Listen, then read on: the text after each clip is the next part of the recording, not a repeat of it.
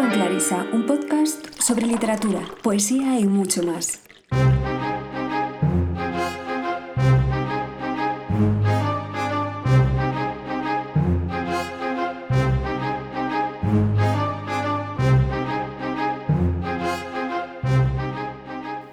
Bienvenidos a este cuarto episodio, el primero de 2022. Gracias por compartir de nuevo vuestro tiempo conmigo. Es periodo de nuevos propósitos, nuevas ilusiones con los demás y con uno mismo. También de vivir el día a día. El presente impera cada vez más. Las circunstancias nos empujan a ello. Somos más animales que nunca en ese sentido. No sabemos lo que nos depara el día siguiente. La vida es más misteriosa e imprevisible. ¿No creéis?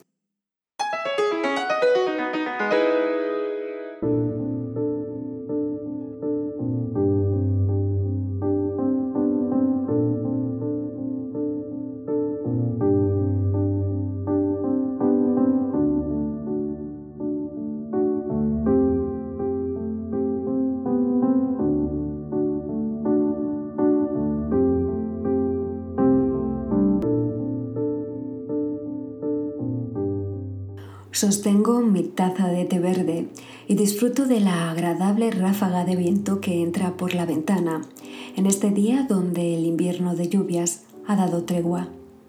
El cuarto donde escribo guarda un pequeño desorden. La luz del atardecer atenúa el caos de libros y cuadernos sobre la mesa. Un móvil, un teclado portátil, un iPod, la antología poética de Leopoldo María Panero, un pinta uñas, el estuche de madera que mi madre me regaló hace años. La casa está en silencio.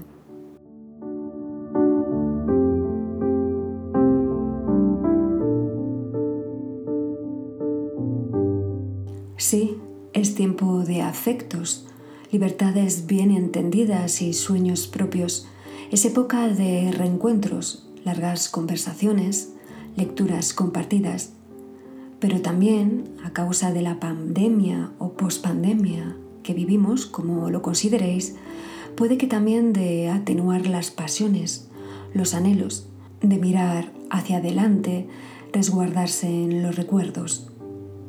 Madurar es perder algunas ilusiones para empezar a tener otras, decía Virginia Woolf en una de sus maravillosas citas. Una mente, la suya, tan frágil como lúcida en periodo de entreguerras, tan necesaria hoy en día, necesitamos tanto a Virginia. La dicha no debe desfallecer en lo incierto,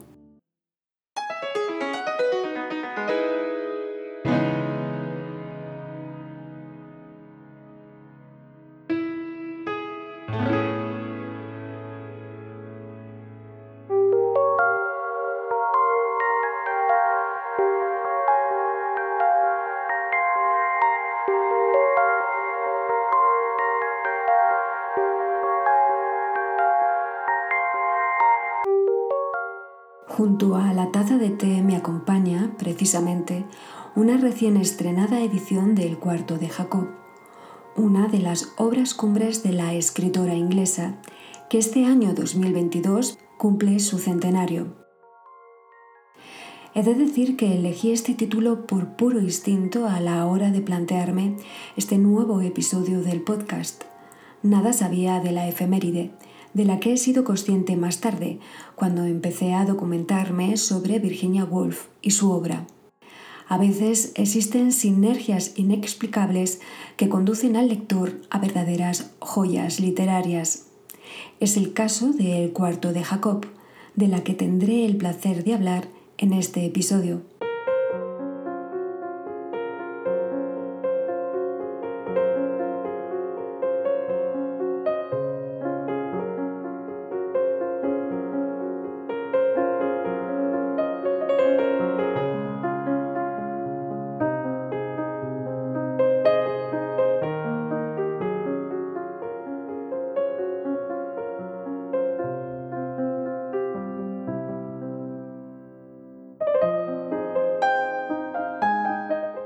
Edición impresa que tengo en mis manos pertenece a la editorial Losada, traducción y prólogo de Pablo Inberg.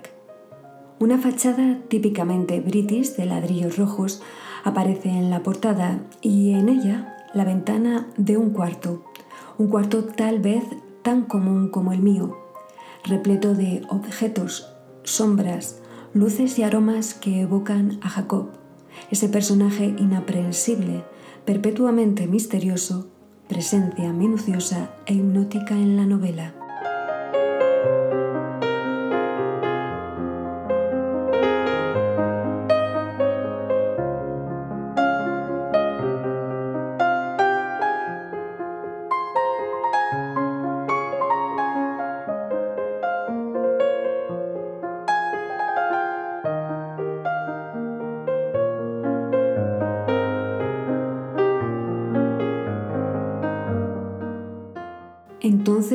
Por supuesto, escribió Betty Flanders, hundiendo un poco más los talones en la arena.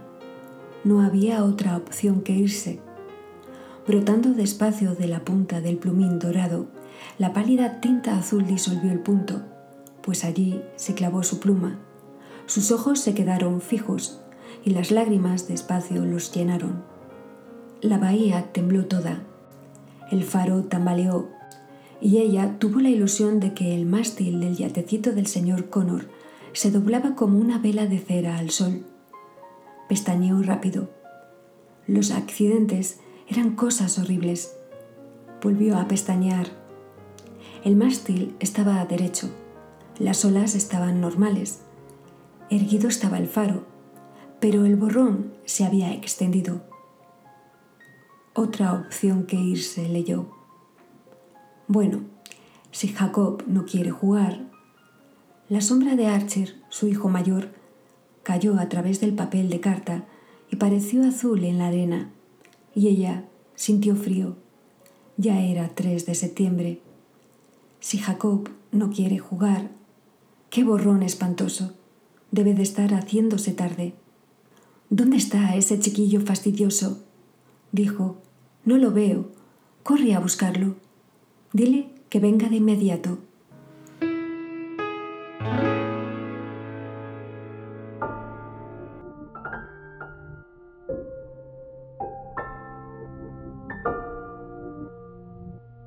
Así comienza el cuarto de Jacob, obra publicada, como ya he dicho, en 1922 y homenaje a Toby Stephen, hermano de Virginia Woolf, brillante estudiante de Cambridge. Fue él quien fundó e introdujo a Virginia en el conocidísimo grupo de Bloomsbury, el que la rescató de las rígidas costumbres de Hyde Park Gate, de los ritos victorianos, tales como suspender cualquier tarea para recibir y tomar el té sin afectación, vestirse de gala a la hora de la cena con los hombros descubiertos, hiciera frío o calor, ser cauta a la hora de participar, o iniciar cualquier conversación con un hombre, plegarse ante la posibilidad de atraer la atención de un muchacho o futuro prometido.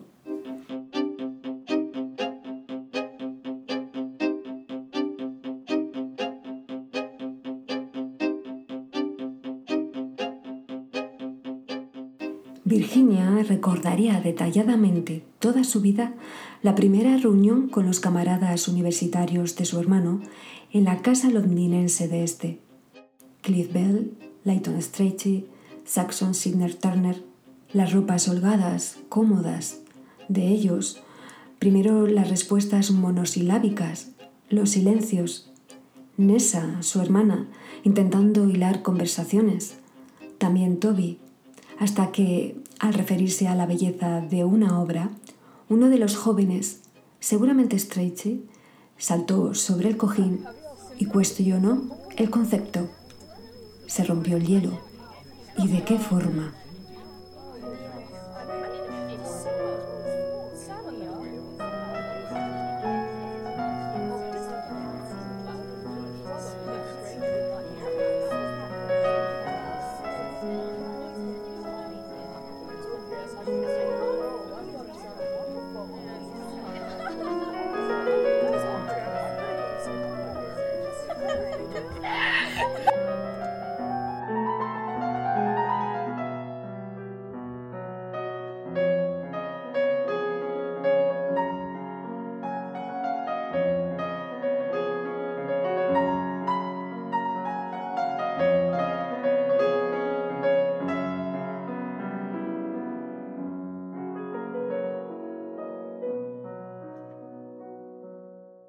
Las veladas de los jueves se sucedieron, las discusiones de temas artísticos y estéticos entre pastelitos, café y tabaco, ropa bohemia.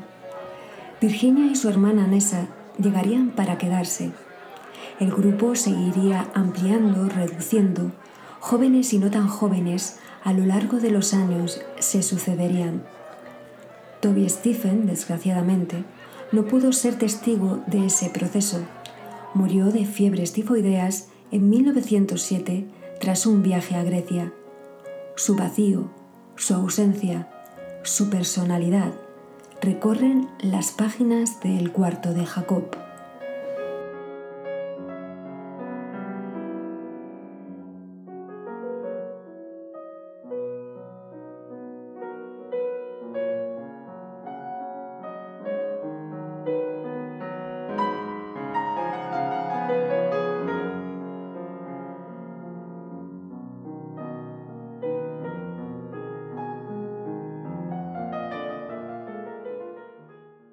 Las alas superiores de la mariposa que sostenía Jacob tenían sin duda pintas de matiz marino con forma de riñón, pero no había ninguna media luna en la catocala. Se había caído el árbol la noche en el que él la atrapó. Había habido una descarga de pistolas de repente en las profundidades del bosque, y su madre lo había tomado por un ladrón cuando él llegó tarde a casa. El único de sus hijos que jamás le obedecía, dijo ella. El Morris la llamaba un insecto sumamente local, hallado en lugares húmedos o pantanosos. Pero el Morris a veces se equivoca. A veces Jacob, eligiendo una pluma muy fina, hacía una corrección al margen. Se había caído el árbol, aunque era una noche sin viento, y el farol, erguido en el suelo, había alumbrado las hojas aún verdes y las hojas de la haya muerta. Era un lugar seco, había un sapo allí, y la catocala nupcial había dado vueltas alrededor de la luz y había destellado y se había ido. La catocala nupcial jamás volvió, aunque Jacob había esperado. Eran más de las doce cuando cruzó el césped y vio a la madre en el cuarto iluminado, haciendo un solitario, irguiéndose en la silla. ¡Qué susto me has dado! había gritado ella. Pensó que había ocurrido algo espantoso, y él despertó a Rebeca, que tenía que levantarse tan temprano. Allí estaba en pie, pálido, salido de las profundidades de la oscuridad, en el cuarto cálido, parpadeando ante la luz.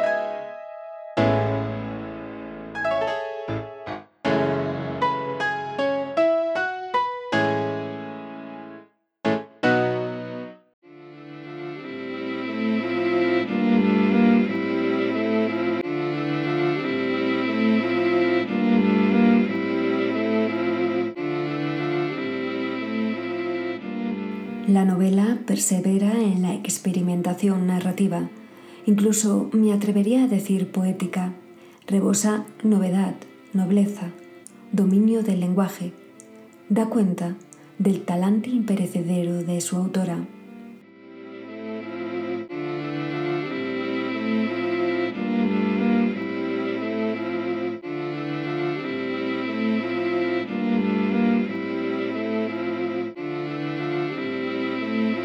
Antes del cuarto de Jacob, Virginia Woolf había publicado otras dos novelas de corte tradicional, Fin de viaje en 1915 y Noche y Día en 1919. Virginia tenía la necesidad de ir más allá narrativamente. Intuía que era el momento de arriesgarse, de plantear una nueva manera de contar. Si la guerra era el espacio hueco, vacío, el no tiempo en sus dos obras anteriores, en el cuarto de Jacob transportó ese vacío al personaje principal de la novela, imagen vicaria de su hermano Toby. En ella se narra la vida del protagonista a través de la visión de otros, casi siempre mujeres. La madre, la enamorada, una mujer casada que pasa por su vida con recelo, desconfianza, también de personajes eminentes. La propia ciudad de Londres ofrece una visión de él.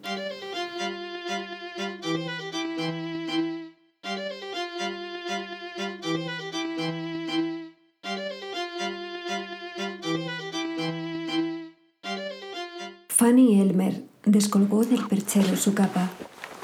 Nick Braham desclavó el dibujo y se lo enrolló bajo el brazo. Apagaron las luces y salieron a la calle, aferrándose a su camino por entre toda la gente, coches de motor, omnibus, carros, hasta llegar a la plaza Leicester, cinco minutos antes de que llegara allí Jacob, pues su camino era apenas más largo y a él lo había detenido un atasco en Holborn a la espera de ver pasar al rey en coche, de modo que Nick y Fanny estaban ya inclinándose sobre la barandilla en el vestíbulo del Empire cuando Jacob empujó la puerta vaivén y fue a ocupar su sitio junto a ellos. Hola, no te había visto, dijo Nick cinco minutos después. Tonterías, dijo Jacob. La señorita Elmer, dijo Nick. Jacob se sacó la pipa de la boca con mucha desmaña.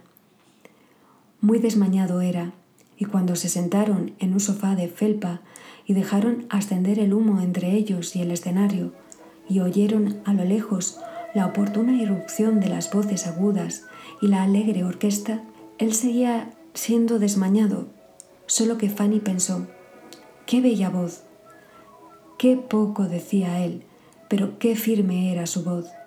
Pensó, qué dignos y distantes eran los jóvenes y qué inconscientes eran, y con qué calma podía una sentarse junto a Jacob y mirarlo, y qué infantil sería él al llegar cansado de una velada, y qué majestuoso, un poco imperioso quizá. Pero yo no cedería. Él se levantó y se inclinó sobre la barandilla. El humo estaba suspendido a su alrededor. Y por siempre la belleza de los jóvenes parece estar engastada en humo, por más vigor con que persigan pelotas de fútbol o empujen pelotas de cricket, bailen, corran o vayan a zancadas por caminos. Es posible que vayan a perderla pronto. Es posible que miren a los ojos a héroes remotos y ocupen su puesto entre nosotros con algo de desdén, vibrante como una cuerda de violín para ser tocada y chasqueada. En cualquier caso, les encanta el silencio y hablan con belleza, con palabras que caen una a una como discos recién cortados, no un borbotón de moneditas lisas como las que usan las muchachas, y se mueven con decisión, como si supieran cuánto quedarse y cuándo irse. Ah, pero el señor Flanders se había ido solo a conseguir un programa. Los bailarines vienen bien al final, dijo al volver con ellos.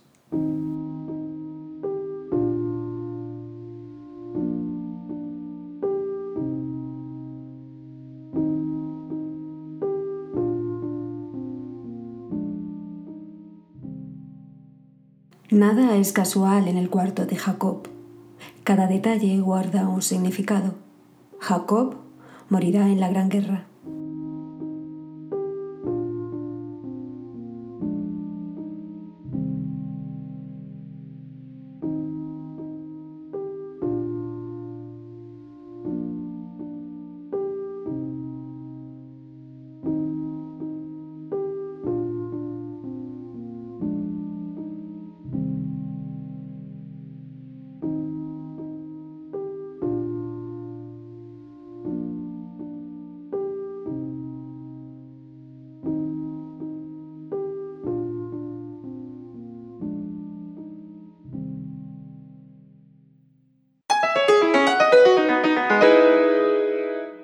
Woodward Williams, por cierto, se despertó para encontrar un ejemplar de los poemas de Dam sobre su tocador.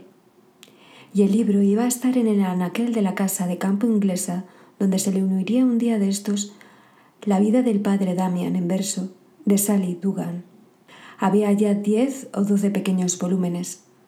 Paseándose allí dentro al ocaso, Sandra abriría los libros y se le iluminarían los ojos, pero no ante la letra impresa. Y dejándose caer en el sillón, sorbería otra vez el alma del momento. O, pues estaba inquieta a veces, sacaría un libro tras otro y se columpiaría a través del espacio entero de su vida como un acróbata de barra en barra. Había tenido sus momentos. Entretanto, el gran reloj del rellano hacía tic-tac y Sandra oiría el tiempo acumulándose y se preguntaría, ¿para qué? ¿Para qué? ¿Para qué? ¿Para qué? diría Sandra, poniendo el libro de vuelta y paseándose hasta el espejo y apretándose el pelo. Y la señorita Edwards se sobresaltaría durante la cena, al abrir la boca para dejar entrar cordero asado, por la súbita solicitud de Sandra. ¿Es feliz usted, señorita Edwards? algo en lo que Sissy Edwards no pensaba hacía años. ¿Para qué? ¿Para qué? Jacob nunca se hacía semejantes preguntas. A juzgar por el modo en el que se ataba los cordones de las botas, se afeitaba, a juzgar por la profundidad de su sueño. Aquella noche, con el viento jugueteando en los póstigos y media docena de mosquitos cantándole al oído. Era joven, un hombre, y entonces Sandra tenía razón cuando juzgó que todavía era crédulo. A los cuarenta podría ser otra cuestión. Ya había marcado las cosas que le gustaban de Dan y eran suficientemente salvajes. Sin embargo, se podrían poner al lado pasajes de la más pura poesía de Shakespeare. Pero el viento hacía rodar la oscuridad por las calles de Atenas, la hacía rodar, podría suponerse, con una especie de aplastante energía del ánimo que impide un análisis demasiado minucioso de los sentimientos de cualquier persona individual o inspección de rasgos. Todas las caras, griegas, levantinas, turcas, inglesas, habrían parecido muy semejantes a esa oscuridad. Finalmente, las columnas y los templos se emblanquecen, amarillean, se vuelven rosáceas y se levantan las pirámides y San Pedro y por fin surge la perezosa San Pablo.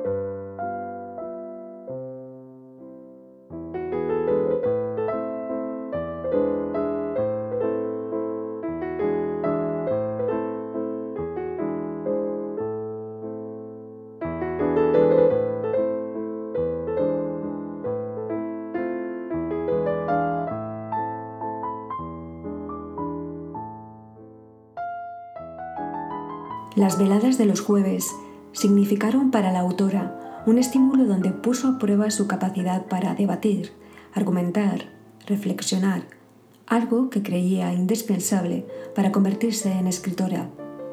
Virginia escapó del condicionamiento social, del abismo de su mente, se aferró al poder de las palabras para encontrarse a sí misma. Forjó un universo propio en un periodo de entreguerras desalentador, violento, fue su propio faro, sus luces y sus sombras.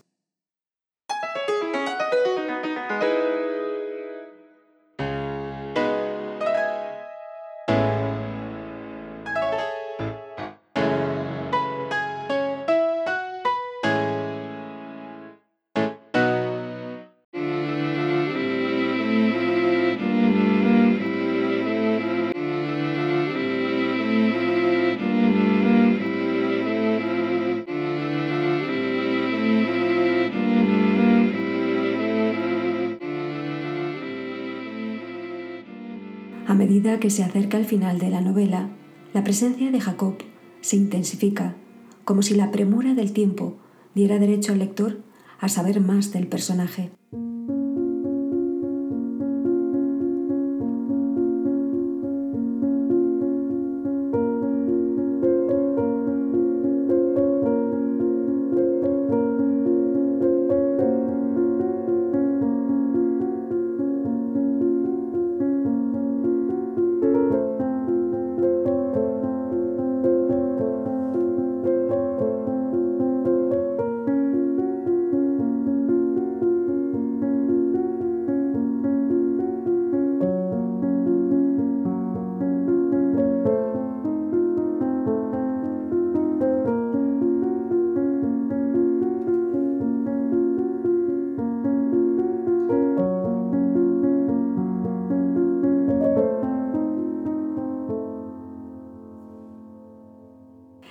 Sentado a la mesa leyendo el Globe.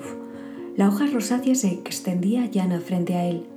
Apoyó la cara en la mano, de modo que la piel de la mejilla se arrugó en hondos pliegues. Terriblemente severo era su aspecto, resuelto y desafiante, lo que aguanta la gente en media hora. Pero nada podía salvarlo. Estos acontecimientos son rasgos de nuestro paisaje. Un extranjero, al llegar a Londres, difícilmente pueda dejar de ver San Pablo. Él juzgaba la vida.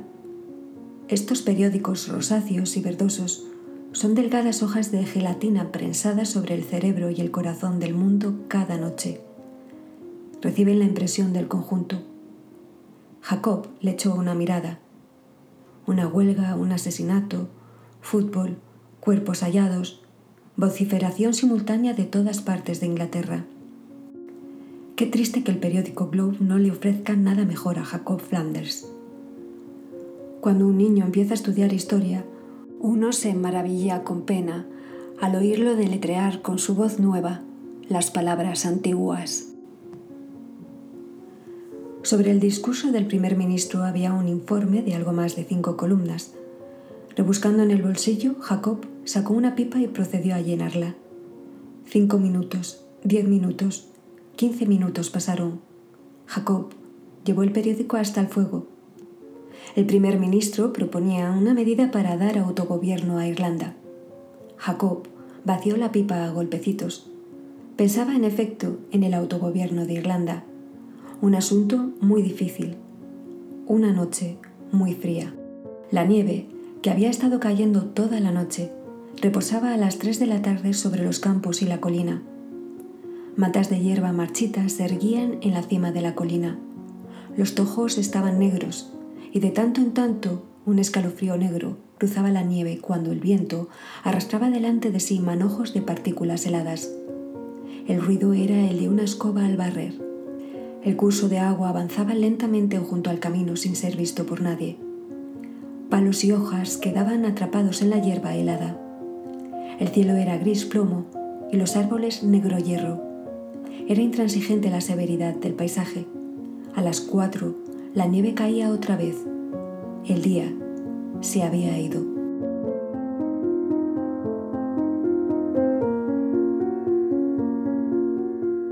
El cuarto de Jacob, el cuarto vacío, la ausencia del hermano, la ausencia de Virginia Woolf.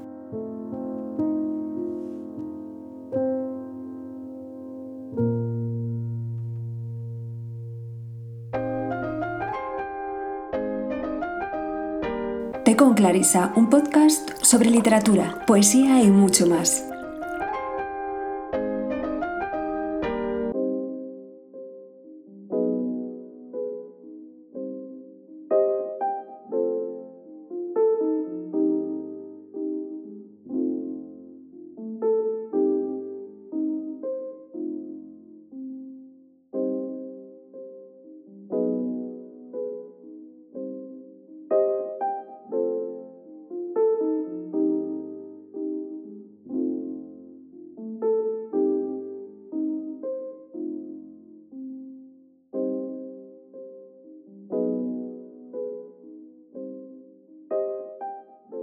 Autora inglesa escribiría en su diario, Hace tiempo que no hay caminatas.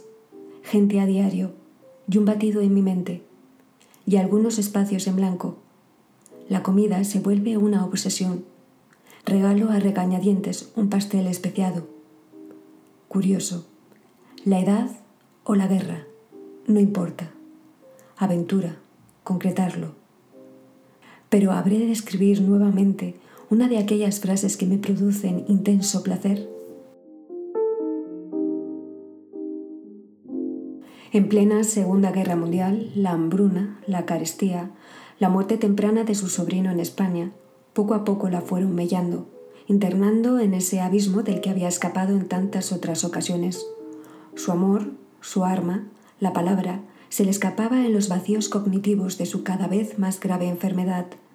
Su exacerbada sensibilidad no la dejaba pensar, y el miedo insuperable a no ser capaz de sobreponerse a otra crisis y no poder escribir, la abocó al terrible final.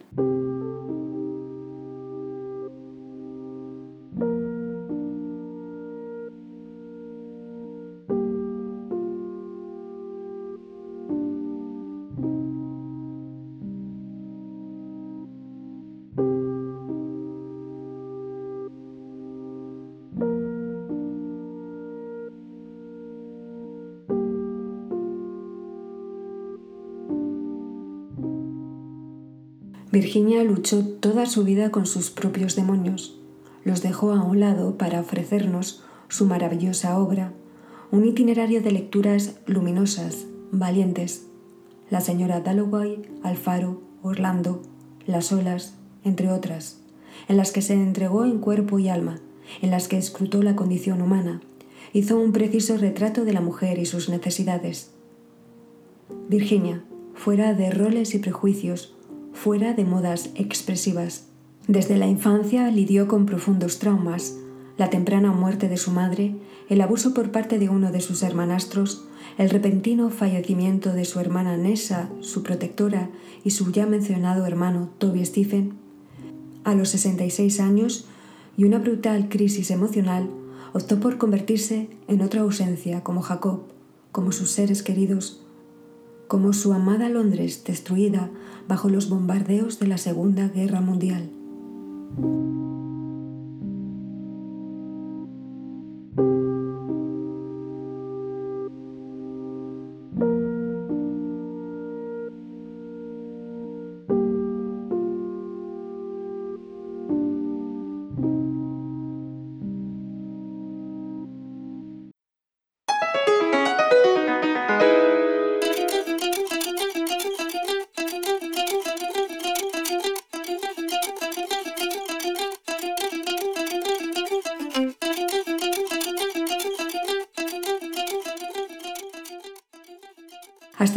Episodio de hoy. Espero que os haya gustado y os anime a leer El cuarto de Jacob. Sin duda os transportará a 1922, a la sociedad inglesa y a Londres en su máximo esplendor. Percibiréis también la personalidad de su autora. Jacob y su languidez, por un momento, volverá al presente.